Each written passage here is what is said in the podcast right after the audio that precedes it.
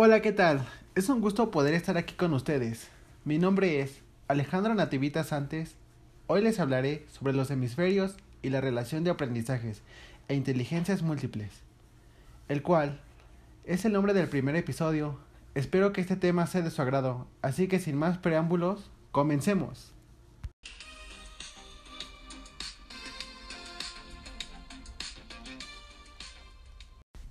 Para comenzar, la teoría de Nat Herman consiste en la elaboración de un modelo, el cual fue inspirado en los conocimientos del funcionamiento cerebral.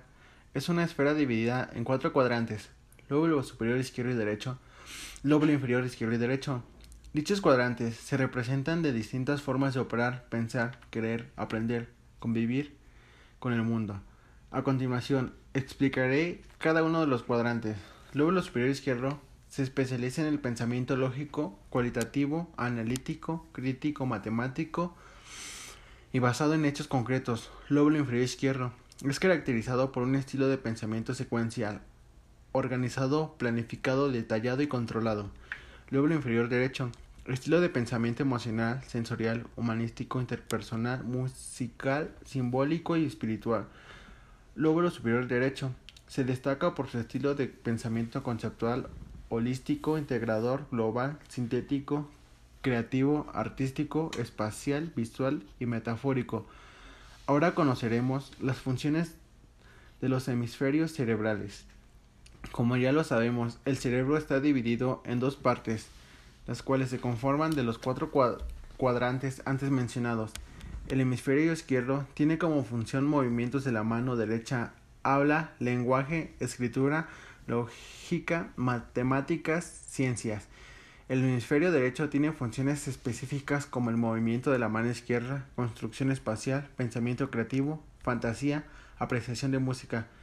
Existen series de ejercicios para ejercitar ambos hemisferios cerebrales. Por ejemplo, buscar figuras geométricas dentro de un dibujo abstracto, identificar una columna que sea diferente al resto. Esto ayuda a la observación espacial.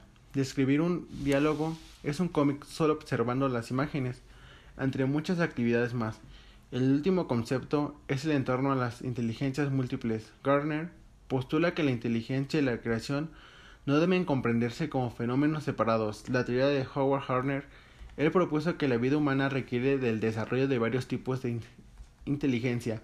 Gracias a esta teoría, pudieron aplicarse hasta ocho tipos de inteligencias. A continuación presentaré cada una de ellas. Inteligencia lingüística, formas de comunicarse con la escritura y la gestualidad. Inteligencia lógica matemática, es la capacidad para el razonamiento lógico y la resolución de problemas matemáticos. Inteligencia espacial permite observar el mundo y objetos de diferentes perspectivas. Inteligencia musical.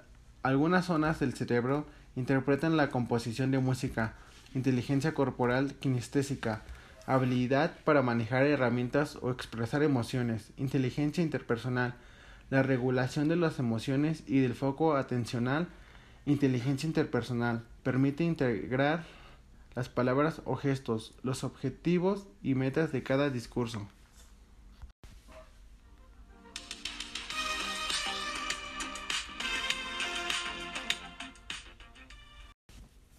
Espero que este tema fuera de su agrado y hayan aprendido algo nuevo el día de hoy. Muchas gracias por haber escuchado el primer episodio. No olvides añadir a favoritos y compartir este podcast con amigos o familiares que les interese o, quieran aprender acerca del tema. Mi nombre es Alejandro Nativitas Antes. Esto fue todo por hoy. Nos vemos el próximo capítulo.